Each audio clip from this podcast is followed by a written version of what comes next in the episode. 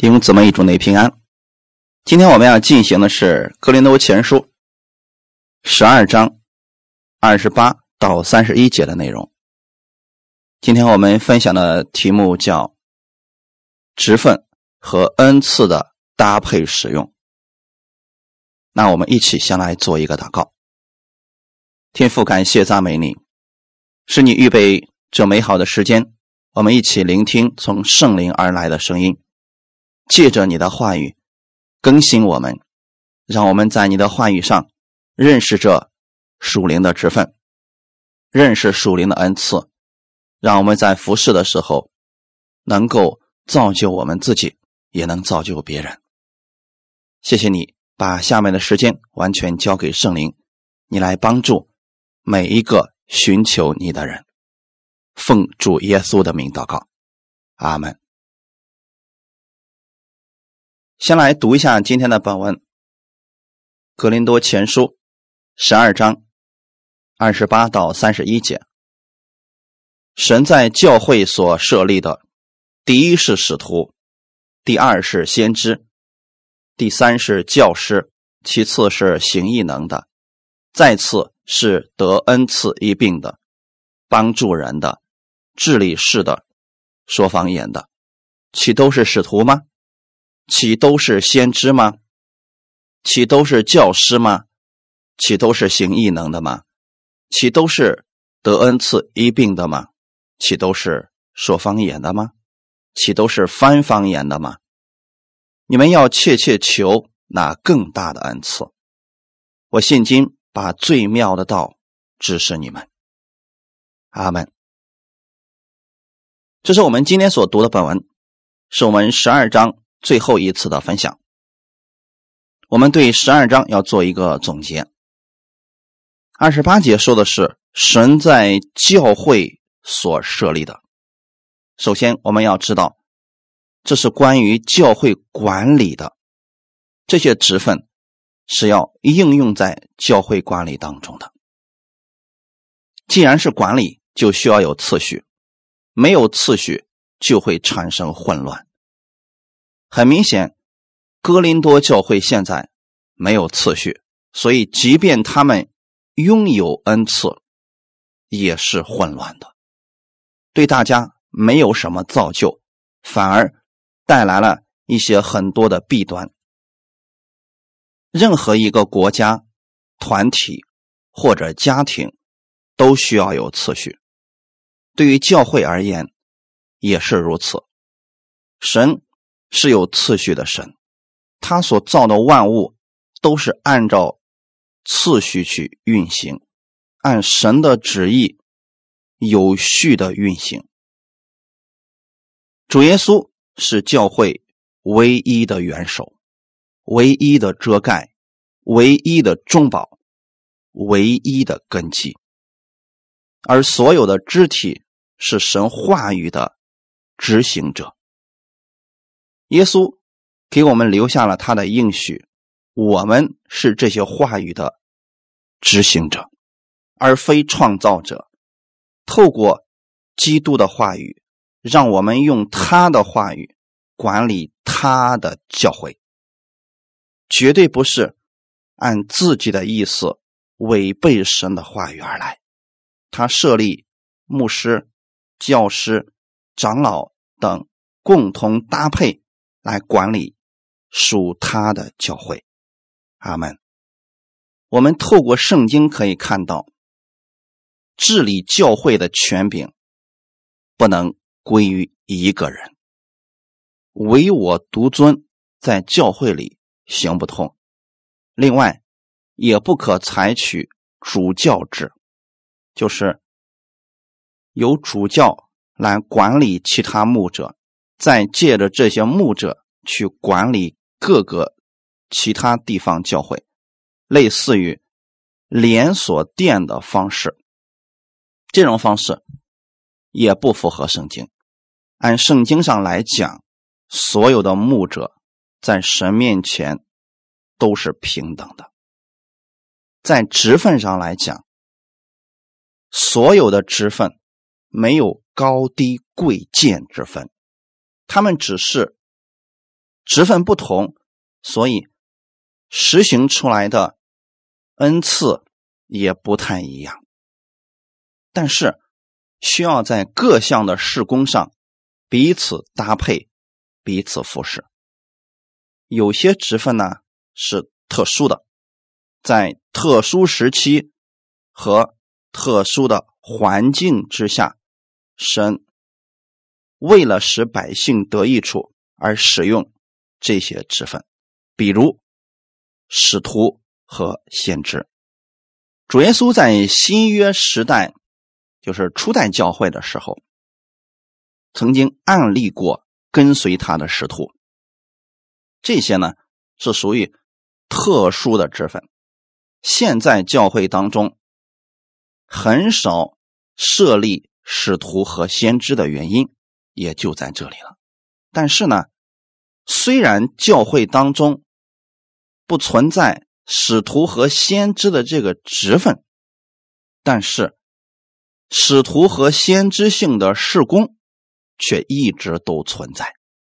就是这个职分，教会当中不去设立，但是这个事工确实是一直有人在做，类似于使徒和先知的事情。现今教会管理当中常存在的职分有以下几个：牧师、教士、长老、执事，这是今天教会当中大家。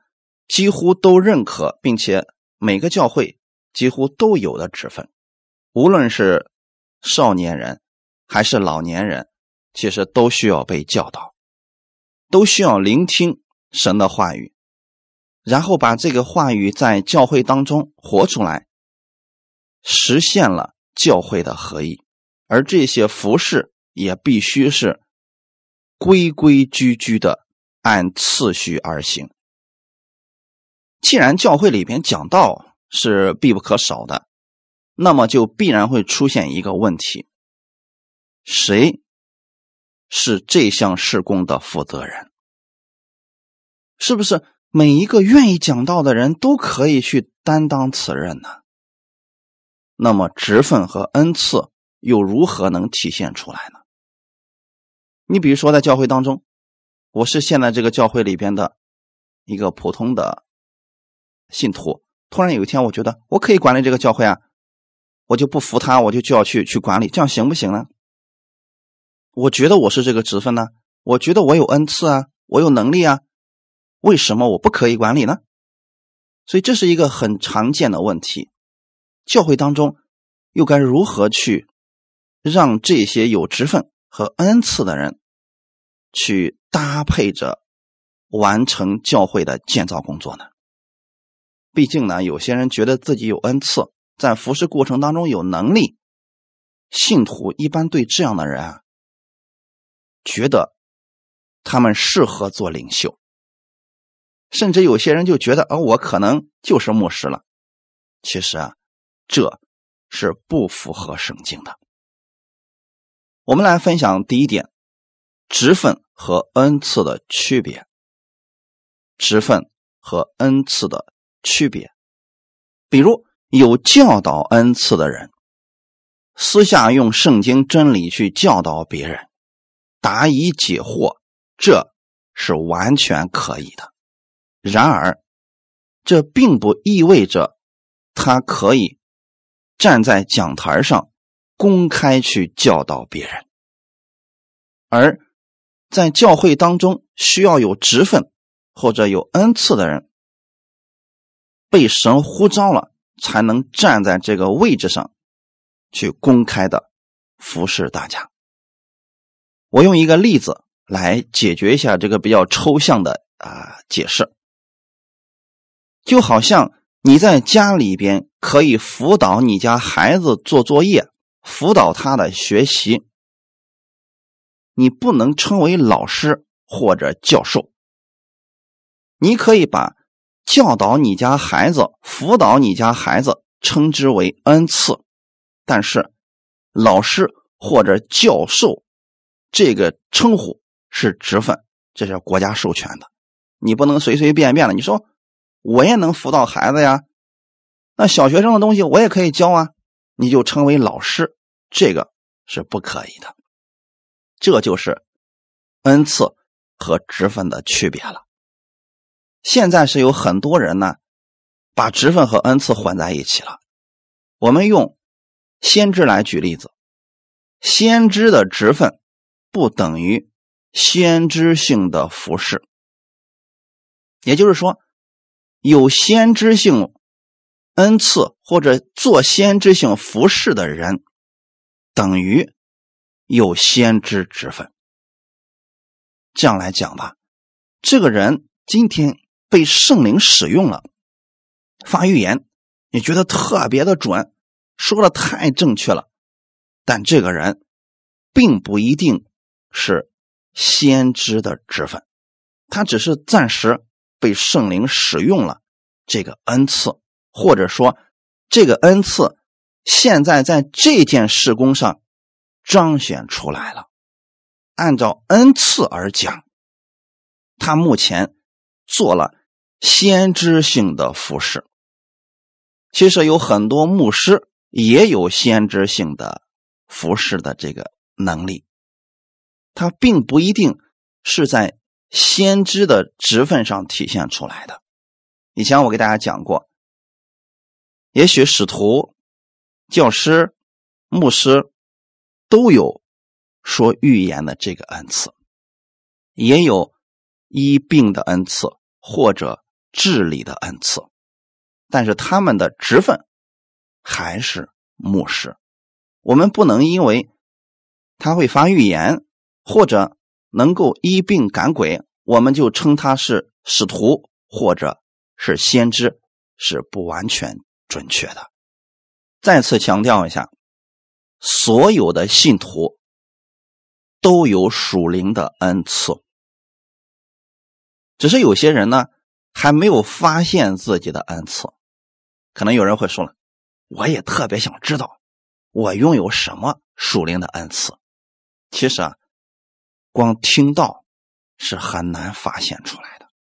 这些属灵的恩赐，必须是在服侍的过程当中不断的体现出来。也就是说，当面对一个需要服侍的人，你会有不同的观点。不同的想法去服侍，有的人看到这个人说先为他祷告，让神做工；有的人是说了得让他先听到，要不然的话没有真理，他这个问题即便现在解决了，那么之后可能还会复发。那还有的人说什么呢？得先安慰他，让他有信心了，他才能去做听到啊聚会的事情。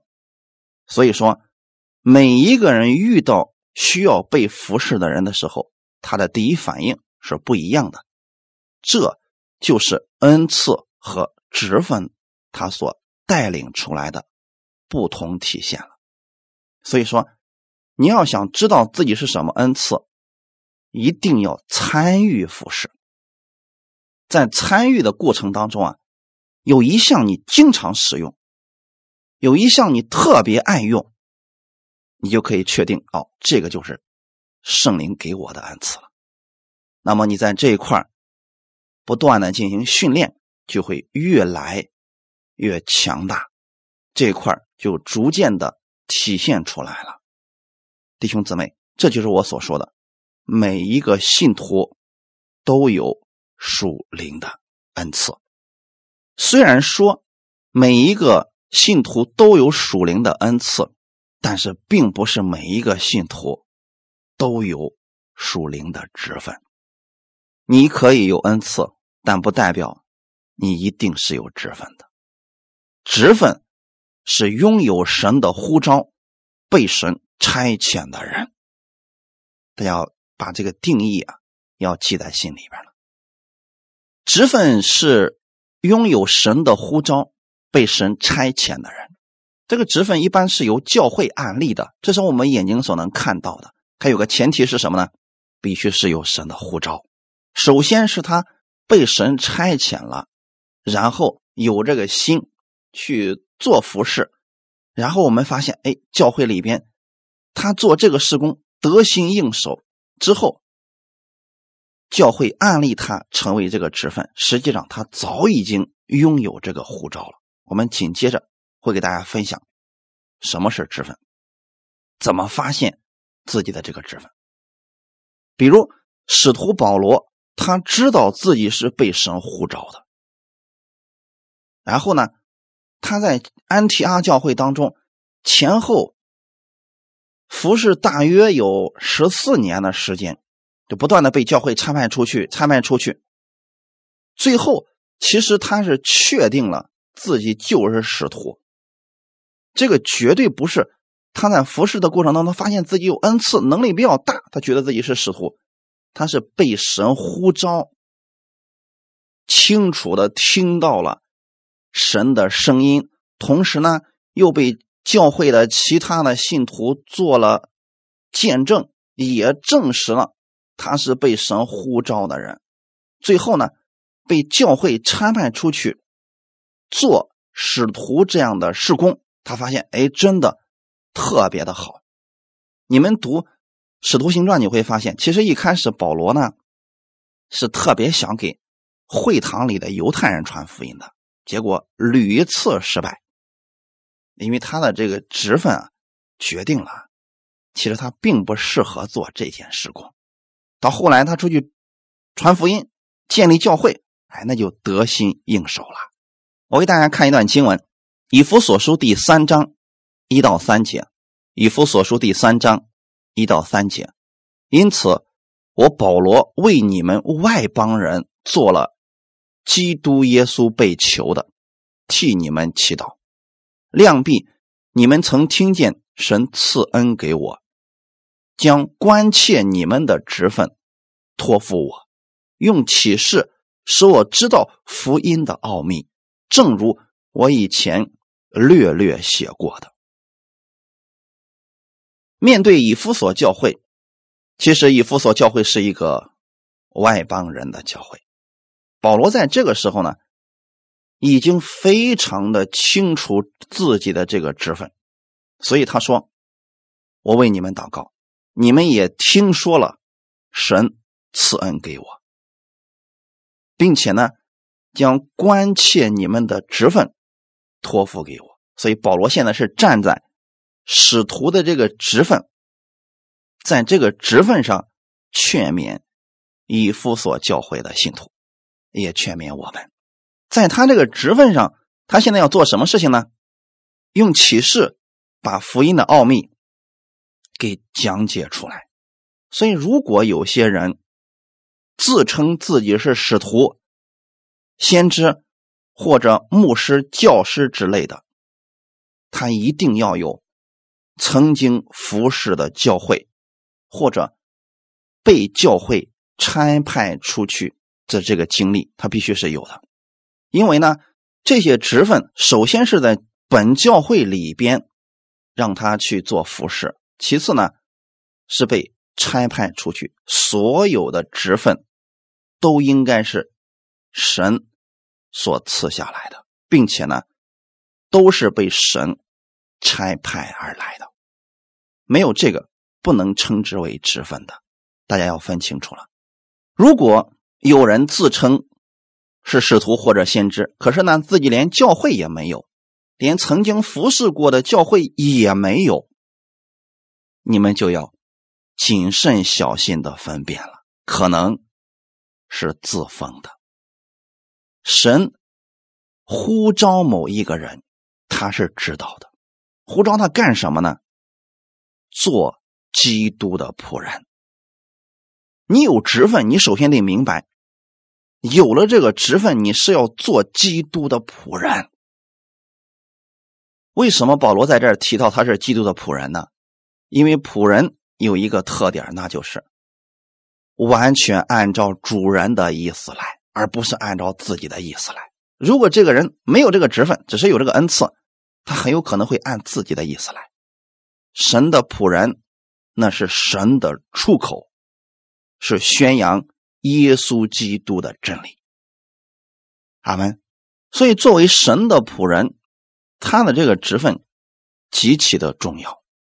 他必须要知道，他是被神所差遣，是要为羊群负责的，他自己的服饰是包括做群羊的榜样，为灵魂负责，绝不会三天打鱼两天晒网。也就是说，当一个人拥有了从神而来的职分，那么他是带着使命去做事情，不会轻而易举的就说放弃的。也许你有这方面的恩赐，比如说教导的恩赐，看起来好像跟教师的职分相差无几。但是呢，如果你仅仅只是有恩赐，某一天的时候心情不好了，不干了，但是拥有教师职分的人，即便他心情再低落，他可以软弱，他每一次想起神给他的呼召，他会重新站立起来的。给大家读一段经文。提摩太前书第四章十四到十六节，提摩太前书第四章十四到十六节，你不要轻忽所得的恩赐，就是从前借着预言，在众长老按手的时候赐给你的这些事，你要殷勤去做，并要在此专心，使众人看出你的长进来。你要谨慎自己和自己的教训。要在这些事上恒心，因为这样行，又能救自己，又能救听你的人。保罗对提摩太的劝勉，其实也对我们今天做一个劝勉。你想去服侍教会，也就是说，如果你确定你从神那里得来的职分，不管是哪一个职分，不要轻忽你所得的恩赐。因为神给你职分的同时，一定给了你恩赐。那么保罗此时是要告诉提摩太，别忘记了起初你的职分。怎么来的呢？借着预言，众长老给他按手赐给他的。其实当时他已经明白他的护照了。提摩太知道自己是保罗的接班人，是要继续。去服侍教会的，所以他知道自己的这个职分。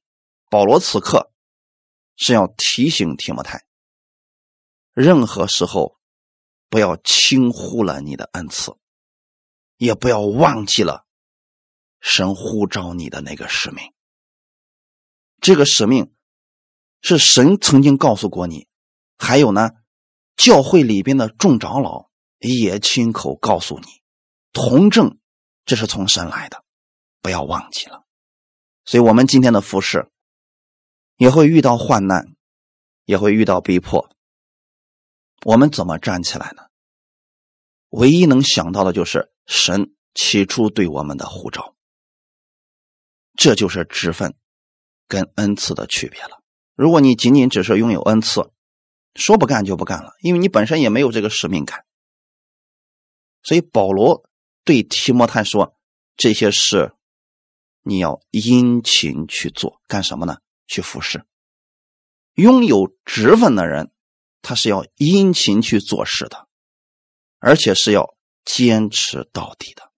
那如果没有这些使命，他可能想做的时候就做，那不想做呢就不做了。拥有职分的人不会如此。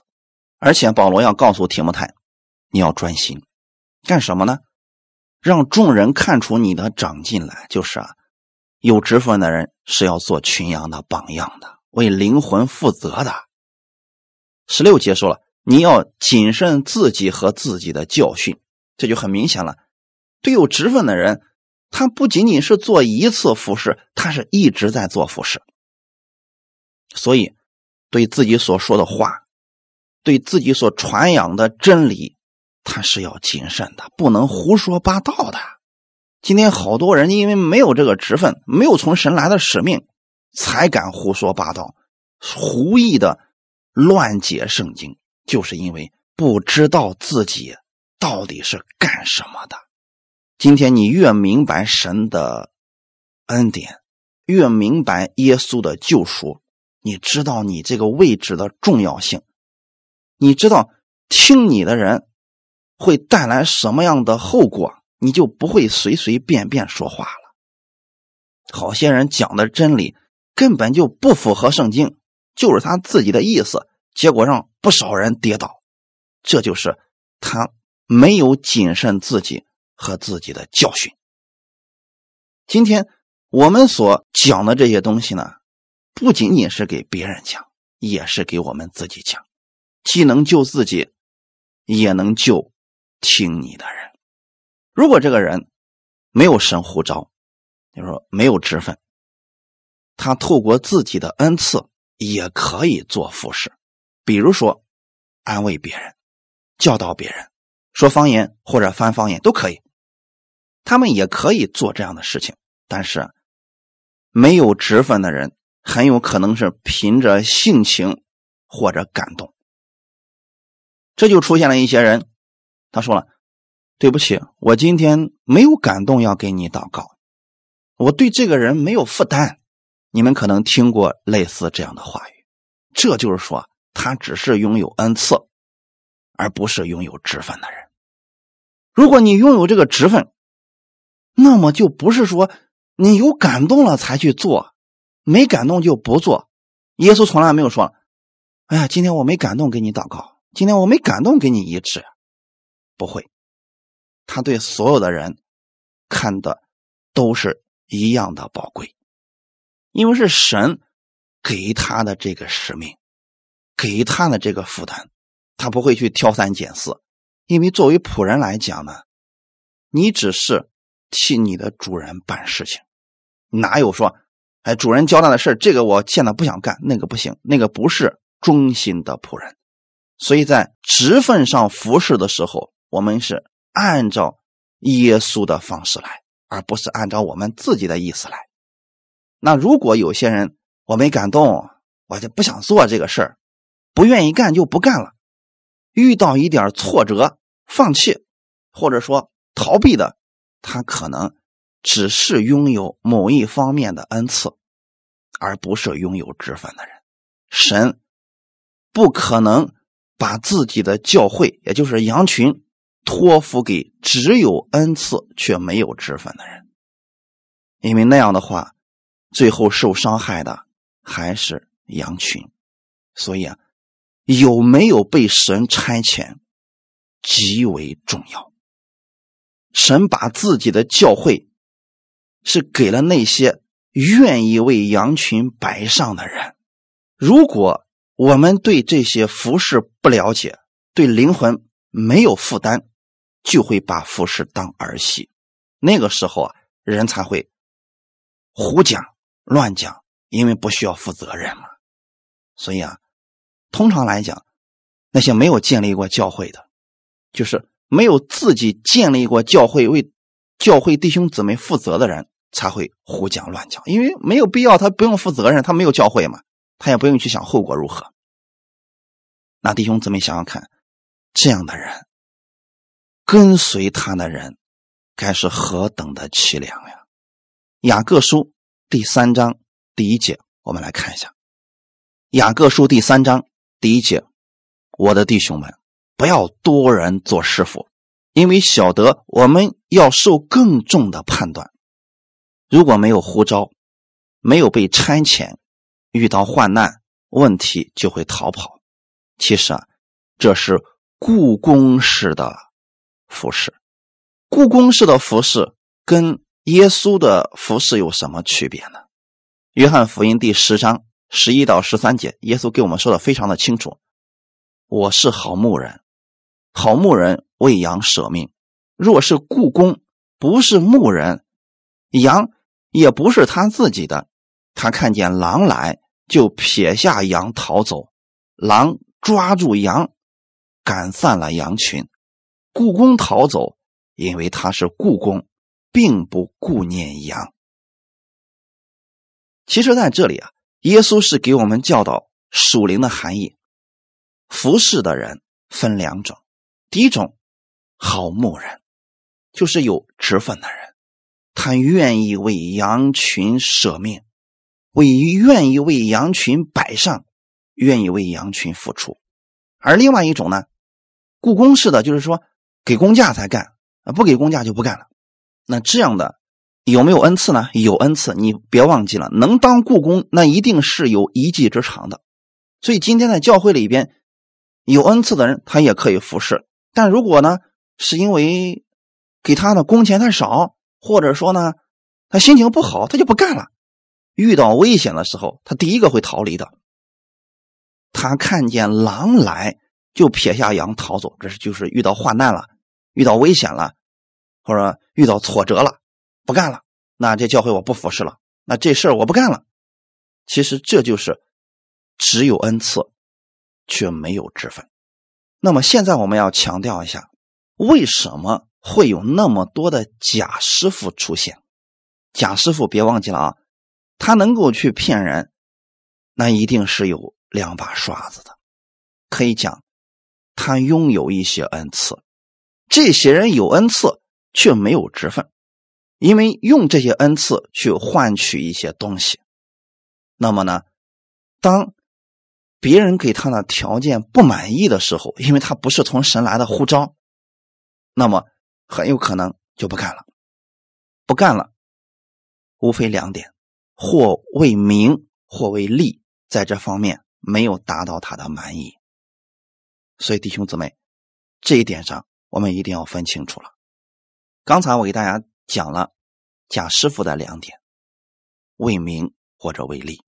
那当然了，我们不能说没有职分、有恩赐的人服侍都是假师傅，不能这么笼统的去下决定。我只是说呢，大家要分辨清楚，有职分的人，他是从神来的呼召，被神差遣的，他非常清楚自己的职分、职责是什么，所以遇到患难，他会向神祷告，神会加给他力量，他会继续往前走。而只有恩赐。没有职分的人，他是凭着自己的喜好或者说感动去做服饰。这样的服饰是带有不确定性的。我们看看彼得的改变。彼得以前跟随耶稣的时候，他可能不知道自己是使徒的这个职分。那个时候他有恩赐，比如说有权柄，能够赶鬼，能够行神迹，但是他不明白自己的职分是什么，所以。才会出现什么呢？他们去撒玛利亚传福音的时候，那里的人不接受，所以呢，后面有两个门徒，我们猜测啊，可能是彼得这个暴脾气吧，就说：“主啊，要不要我们从天上降下火来，把这个城里的人都给他灭了？”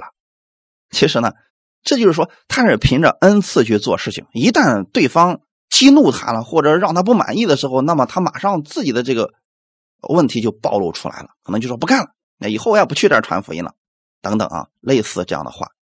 可是耶稣，你看到了，他转身对这两个门徒说：“你们的心如何？你们不知道。人子来不是要灭人的性命，乃是要救人的性命。”很明显，耶稣知道自己是干什么而来的。彼得后来发生了改变，我们一起来看一下《约翰福音》二十一章十四到十九节。当他遇到。复活的主耶稣的时候，改变了。约翰福音二十一章十四到十九节，耶稣从死里复活以后，向门徒显现，这是第三次。他们吃完了早饭，耶稣对西门彼得说：“约翰的儿子西门，你爱我比这些更深吗？”彼得说：“主啊，是的，你知道我爱你。”耶稣对他说：“你喂养。”我的小羊，耶稣第二次又对他说：“约翰的儿子西门，你爱我吗？”彼得说：“主啊，是的，你知道我爱你。”耶稣说：“你牧养我的羊。”第三次对他说：“约翰的儿子西门，你爱我吗？”彼得因为耶稣第三次对他说：“你爱我吗？”就忧愁，对耶稣说：“主啊，你是无所不知的，你知道我爱你。”耶稣说：“你喂养我的羊，我实实在在的告诉你，你年少的时候自己束上带子随意往来，但年老的时候，你要伸出手来，别人要把你束上，带你到不愿意去的地方。”耶稣说这话是指的彼得要怎样死荣耀神。说了这话，就对他说：“你跟从我吧。”这段经文。我相信大家读过很多遍，其实这是耶稣对彼得的呼召。你可以说，经过这次谈话之后，彼得知道了自己的职分，知道了自己的使命。彼得的改变，并不是因为自己撞的南墙多了，知道回头了，不是，是耶稣用爱向他显明了如何去服侍。耶稣是如何服侍这十二个门徒的呢？尽管他们无知，尽管他们冲动、鲁莽，甚至背叛，但是耶稣仍然不离不弃。这份爱，彼得看见了。所以到后期的时候，耶稣问彼得说：“你爱我比这些更深吗？”其实，在希腊文当中，这是一个双关语。你可以指指这些鱼，也可以指这个世界。耶稣的意思是：你爱这些比我更深吗？还是你爱我比这些更深呢？彼得自己知道说：“主啊，你知道我爱你。”其实这句话就已经看出来，彼得明白了耶稣的爱，所以所有的事工。都要以爱为中心，否则就会产生嫉妒、纷争、分门别类。把这个核心给丢掉了，你拥有再多的恩赐都没有什么用处，只会带来更大的伤害。彼得现在明白了，耶稣因为爱我，所以才会如此来服侍我。耶稣看到了彼得的改变，说。你喂养我的小羊，弟兄姊妹，这才是把教会交给了他呀。后面的对话也是这样的：你牧养我的羊，其实已经告诉了彼得你的职分是什么。所以很明显，当我们接受了从耶稣而来的呼召，我们明白了自己的使命，然后被差遣出去，你才能知道你要干什么呀。不明白这些的人，即便你给他封个职分也没用，他也是坚持不了。那样的人仍然是只有恩赐，没有职分。所以，你拥有神的职分，一定是你自己明白了耶稣的爱，你愿意在这一方面去为耶稣做见证，而这个是一生都不改变的一个决定。彼得、保罗、约翰。他们都拥有这些，感谢赞美主。我也是透过这段经文，我的人生发生改变的。所以每次当我软弱的时候，我会想起耶稣给彼得所说的这段话语，因为有很多方面跟彼得经历了一样的事情。耶稣也曾经确实在圣灵里边问过我这样的事情。当然了，话语可能跟彼得不太一样，但是。大同小异。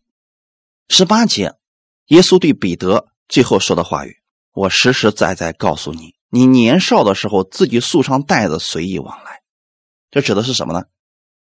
彼得后期的服饰。即便我们知道了自己的职分，知道了自己的恩赐，我们很多时候呢，可能还是会随意而去做事情。但是慢慢的，这个人对灵魂。认识的越来越深刻，或者说对耶稣的认知越来越多的时候，他就变成了一只老牛，就是越来越顺服了。你看，年老的时候伸出手来，别人要把你束上，这个时候你会发现彼得都不再冲动了。他不像年轻的时候，有人要抓耶稣，他拿刀就把别人的耳朵给砍下来，不会那么冲动了。因为随着不断的服侍。他对基督的爱越来越多的认识，对灵魂的负担也会越来越多。这就是职分极其重要的服饰当中的部分。希望大家对职分要有了解。你如果没有从神而来的职分，只拥有恩赐，那么说明你并不适合做教会的负责人。你可以跟着有职分的人一起服侍。这是非常可以的，但是还不适合做群羊的榜样。这一点大家要分清楚了啊！有职分的服饰和没有职分的服饰是有区别的。第二点，我来分享不同的职分使用恩赐的方式不同。使徒、先知、传福音的偏重于国度施工，所以经常会有一些人嘴里面提到以色列怎么样啊？今年是什么样的年份？然后要有国度胸怀等等。你很明显，这样的人呢，职分可能是使徒或者是先知，而且呢。这样的人非常热衷于建立各地方的教会，特别关注的是神的异梦啊、异象啊、启示啊等等这方面的啊。格林多前书十二章二十八节，神所设立的第一是使徒，第二是先知，第三是教师，其次是行异能的，再次是得恩赐、医病的、帮助人的、治理事的、说方言的。五重职事，保罗在这里只讲了三个。就目前哥林多教会的情况而言，他们。要对这三个职分有正确的认识，保罗希望他们正确的区分出来，不同的职分都是神所认可的，并没有高低之分，也让他们正确的去认识属灵的恩赐，不要盲目的去追求有恩赐的人，而是要正确的使用属灵的恩赐去彼此服侍。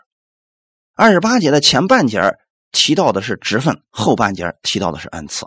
很明显的，教会的管理是需要有职分的人来引导，带领一群有恩赐的人一同来服侍。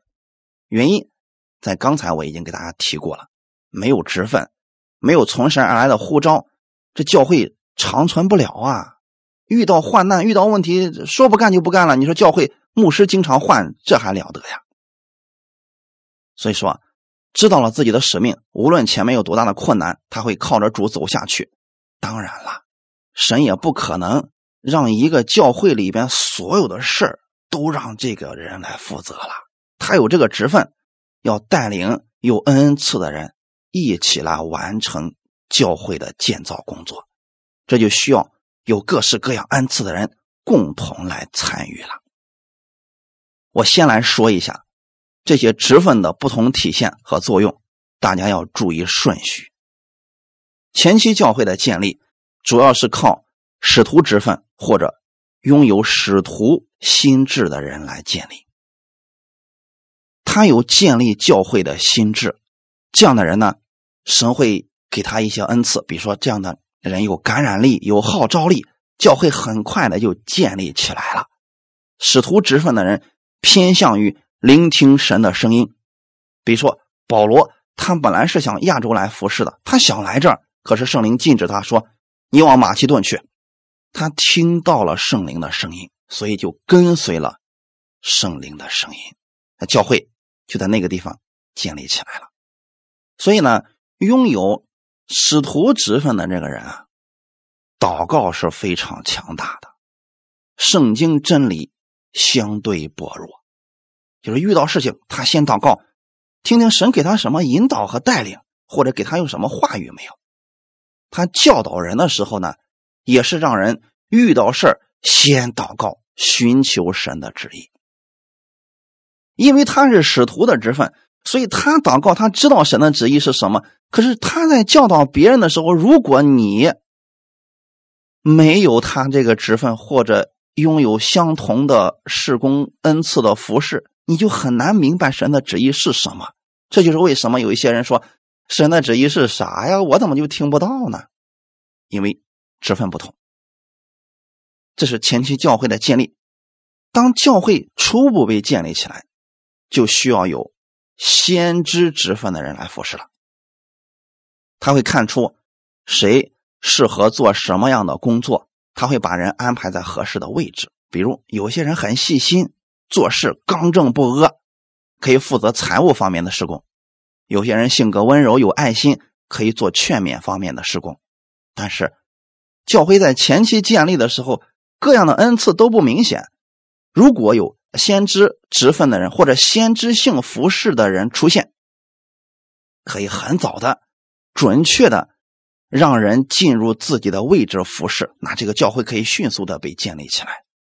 先知职分的人。也是偏向于聆听神的声音，非常看重祷告，对属灵的恩赐特别在意。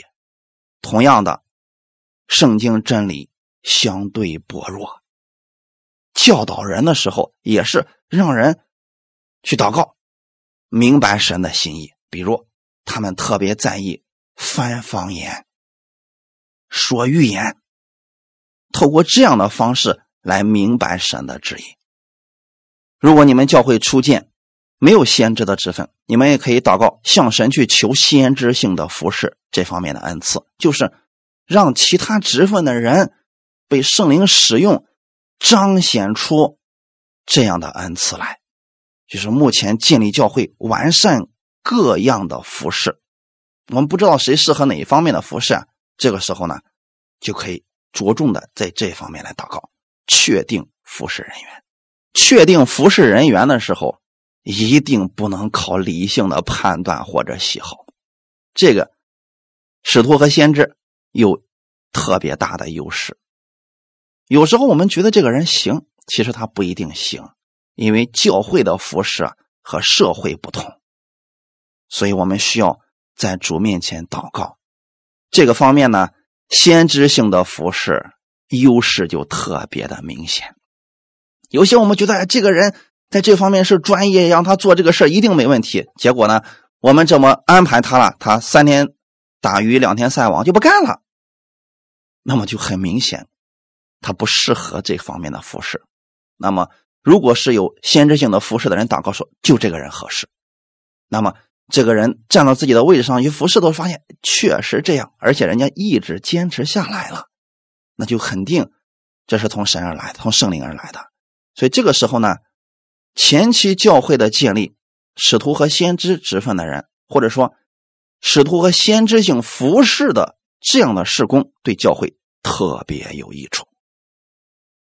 当教会的架构基本建立起来之后，就需要由牧师起来管理，进行生活的牧养，因为我们不可能总是飘起来呀，总是不断的去建立教会啊。总要往后面走呀，后期信徒生命要改变，不能光靠着神迹、发预言、听神的声音、意象等等，生活当中的问题还是需要透过神的话语来解决。因为并不是每一个信徒都能听到神的声音，并不是每一个信徒在祷告之后都能明白神怎么带领他们，但是。圣经给我们的教导，是你看了，有人系统的教导了，你就知道生活当中当如何去行了。这个时候，牧师的职分特别的重要。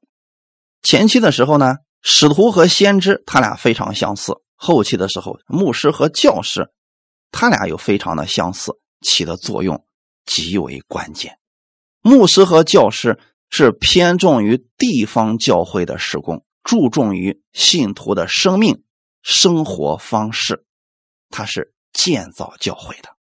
简单来讲一下啊，使徒和先知建立教会，牧师和教师建造教会。因为牧师在原文当中的意思就是牧羊人的意思，很明显，照顾信徒、保护信徒，可能他的恩赐并不多。但是爱心特别多，有包容心，能忍耐，对信徒的事儿基本上都了解，也愿意为他们付出。比如说婚丧嫁娶等等的工作，他乐意去做呀。你有什么问题，半夜三更给他打电话，他能第一时间到现场来安慰你。甭管有没有果效，他愿意做这个事儿。这是牧师的职分，所以牧师职分的人在这方面做得非常的好，他乐意去做这些。细微的工作，这是职分，一般人还真就做不了这个。而且教会稳定是需要有牧师职分的人来带领大家的，他能把各个职分的人都聚集到一起，一同来完成一项施工，这是牧师职分的特点。其他人你不一定能做了这个事儿。咱牧师职分的人一般说，这个人比如说他特别有耐心，听你唠叨完了说，那我们。就一起来完成这个施工吧，我们一起来做吧。不要看对方的这个缺点，每个人都有缺点嘛。他会很温柔的跟你去教导，然后把各式各样的人都聚集到一起，去完成一项大的事工。这是牧师的特点啊，对教会的稳定起到至关重要的作用。牧师职分的人强调是，你要活出荣耀的生活。他对人的教导是要饶恕、要包容、要彼此相爱等等这些生活的原则，让人在生活当中去经历神。活出美好的见证，所以你会发现，越往后是不是后面这个就极其重要？不是说前面的不重要了。信徒生命的建造不能只停留在一些基本的真理上，还需要接着往后走。比如说，我们今天信了主了，我们知道自己得救了，我们也知道神爱我们，可是如何把它活出来？我们也想活出来呀，到底怎么活出来呢？我怎么才算去依靠神呢？如何让我们的信心有根有基，后期还能站起来去服侍别人呢？此时，教师的职分的作用就体现出来了。那教师呢，是透过圣经系统的教导大家，让大家详细的、全面的去了解神的心意，并且训练大家成为基督的精兵，这样大家就有分辨力了，不至于被异端之风摇来摇去了。教师职分的人会教导你多读圣经，透过圣经去了解世界、了解生活。你透过生活，你也会发现神的奇妙，拥有神的智慧，然后能彰显神的荣耀。这样的话，我们的生命就逐渐的成熟起来了。我简单的呢给大家讲了这几个职分，他们在使用的时候呢，他们的区别。大家要注意顺序啊，不是说哪个重要哪个不重要，这个顺序非常重要。它就像建一个楼房一样，前期呢，那就得使徒和先知打好根基，然后我们是在这根基上不断的往上建造。可是呢，人很少去看地基，人一般都看的是上面的房子，而人住的也是上面的房子。这就是为什么教会当中牧师和教师显得极其重要。而人往往会忽略使徒和先知的职分，这就是原因了。因为他们是根基，不是说不重要，都是一样重要的。如果光有根基，没有上面的房子，那毫无意义啊！光打根基干什么呀？同样的，在这根基上，我们要往上建造，这样才能造就我们自己啊。对教会而言，这些职分和恩赐都不可缺少，但是又不是某一项独大。或者可以独立承担所有基督的使命的，你不能说：“哎呀，有使徒就可以了，其他的不需要；有人给我们发预言就可以了，其他的不需要。”这个不行，需要我们彼此搭配、彼此服侍。这一点大家一定要认清真理，不要盲目的去跟随某个人。你要根据神给你的呼召，或者神。给你的感动，根据你目前生命的需要，去跟随不同职分的人去服侍就可以了。如果你对以色列很有负担，对建立教会很有热心，每次祷告起来都是想：哎呀，各地有那么多的人都没有听到真正的福音，我心里着急啊！只是我不知道怎么做。那么你去跟随有使徒或者先知职分的人，跟他们学习，你会很轻松的上手做事。也会有喜乐的。那如果你对上面的没有负担，你认为呢？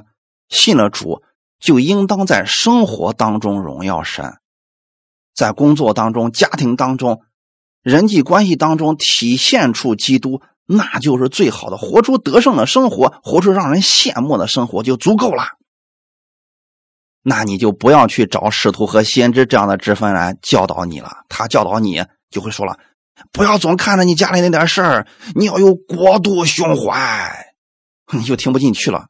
你即便忍着耐着听他那个，你也不知道怎么活呀，因为神给你的负担不在那儿。这个时候，你就要去找牧师或者教师之分的人，他们的教导一定是适合你的，因为呢，不同的职分，他们的方式是不一样的。牧师和教师职分的人会教导你如何在生活当中得胜，如何在生活上荣耀主。这就是职分不同，体现出来的恩赐也不一样。同样是教导，刚才我说了五种职分的人，给你教导出来的是完全不一样的。